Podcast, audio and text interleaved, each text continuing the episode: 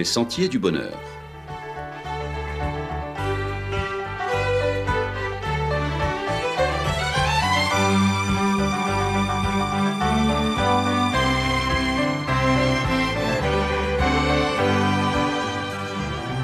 Une émission qui vous apporte un message d'espérance, de paix, de joie et de confiance. Chers amis auditeurs, bonjour. Il n'est vraiment pas interdit de se faire plaisir. Il n'est pas interdit de se faire du bien. En mai, fais tout ce qu'il te plaît, ou presque. N'est-ce pas ce que dit le dicton? En tout cas, en mai 68, le slogan était bien le suivant Jouir sans entrave. Qu'on en est loin aujourd'hui, avec toutes les entraves et les restrictions à nos libertés. Penser à soi, se faire plaisir, se faire belle, par les temps qui courent, se rendre chez le coiffeur, acheter quelques douceurs, gâter ses proches, voire même à s'autoriser à penser même aux vacances, penser à l'achat du maillot qui va vous sublimer, tenter de retrouver une vie normale. Quoi de plus légitime? Et puis la bonne excuse. On nous avait tellement habitués et convaincus, après tout, n'est-ce pas que vous le valez bien? Et puis, allez donc, il faut en profiter, on ne sait jamais, et s'il y avait par malheur, ce que nous ne souhaitons nullement, une deuxième méchante vague de contagion amenant à un nouveau confinement, ce serait toujours ça de prix, ce serait toujours ça d'envoyer et bien ranger derrière la cravate, derrière le corsage. Et oui, si les commerçants, et on les comprend, ont tremblé pour leur chiffre d'affaires qui s'est réduit comme peau de chagrin, tari à sec, qu'on en l'arriviait en tant qu'arème, ils savent pouvoir compter sur nos pulsions consuméristes, si elles ne sont pas maîtrisées, pour se refaire une santé et booster, et c'est urgent, leur comptabilité. On le sait, la frustration créée à cause du confinement exacerbe les désirs. Le désir de consommer, le désir d'acheter est resté blotti comme un diablotin au fond de sa boîte et n'a attendu qu'une chose, que la porte du déconfinement desserre l'étau et que s'ouvre enfin la boîte pour jaillir et se dresser au grand jour. Retrouver son pouvoir d'achat nous donne une apparence de liberté. Je dis bien apparence de liberté, car contrairement à l'optimisme de la Reine des Neiges, si on est libéré, on n'est pas tout à fait délivré, loin s'en faut, car le virus circule encore, et précaution et prudence sont de mise ainsi que les gestes barrières. Quoi de mieux pour certains que de faire chauffer sa petite carte bleue pour se sentir en possession de ses moyens, pour se sentir libre, pour se sentir de nouveau maître du jeu. Oui, faire chauffer sa petite carte bleue, qui commençait à prendre froid au fond du porte-monnaie, et oui, il y a bien quelque légitimité à faire enfin quelques achats retardés par la dure période de confinement qui nous a laissé l'arme aux pieds. Pourtant, on vient de prendre une sacrée leçon qui nous a mené à faire la différence entre l'accessoire et l'essentiel, entre l'utile et l'agréable, entre le besoin et la nécessité, mais chasser le naturel et il revient au grand galop. En réalité, rien de mal à cela, rien de mal à se faire plaisir, rien de mal à avoir du plaisir, c'est même tout à fait légitime. Nous n'avons pas été créés par un Dieu dont l'objectif serait de nous voir tristes, de nous voir déconfits, en plein déconfinement, de nous voir souffrir, avec tous les jours une mine d'enterrement, enchaînant soupirs et lamentations, nous consumant en contrition et en pénitence. Loin de là, chaque matin, ce bon Dieu que nous révèle la Bible permet au soleil de nous faire un clin d'œil dès l'aube matinière. Il permet au chant mélodieux des oiseaux de chatouiller agréablement nos oreilles et à la brise et au vent, de nous bercer des fluves rafraîchissantes. Ce Dieu d'amour permet que nous soyons enchantés par les belles et humbles fleurs qui parsèment le bord du chemin. Si ce n'était la méchanceté humaine, le désir de tout maîtriser, de tout posséder, de tout piller, et de se faire un maximum de pognon, un max de fric, de blé, nous serions encore dans un merveilleux paradis où tout serait bonheur, où tout serait plaisir. Toute l'action, toute l'histoire de l'homme, du reste, est une longue et incessante bataille consumant toute son énergie pour faire reculer la douleur pour faire reculer la souffrance et s'attirer le bonheur, le plaisir. C'est aussi le point de vue de la Bible qui nous invite et nous autorise à rechercher le plaisir. Dans le livre de l'Ecclésiaste, au chapitre 11 et au verset 9, il est dit Jeune homme, réjouis-toi dans ta jeunesse, livre ton cœur à la joie pendant les jours de ta jeunesse, marche dans les voies de ton cœur et selon les regards de tes yeux. Mais notre attention est cependant attirée vers le vrai plaisir.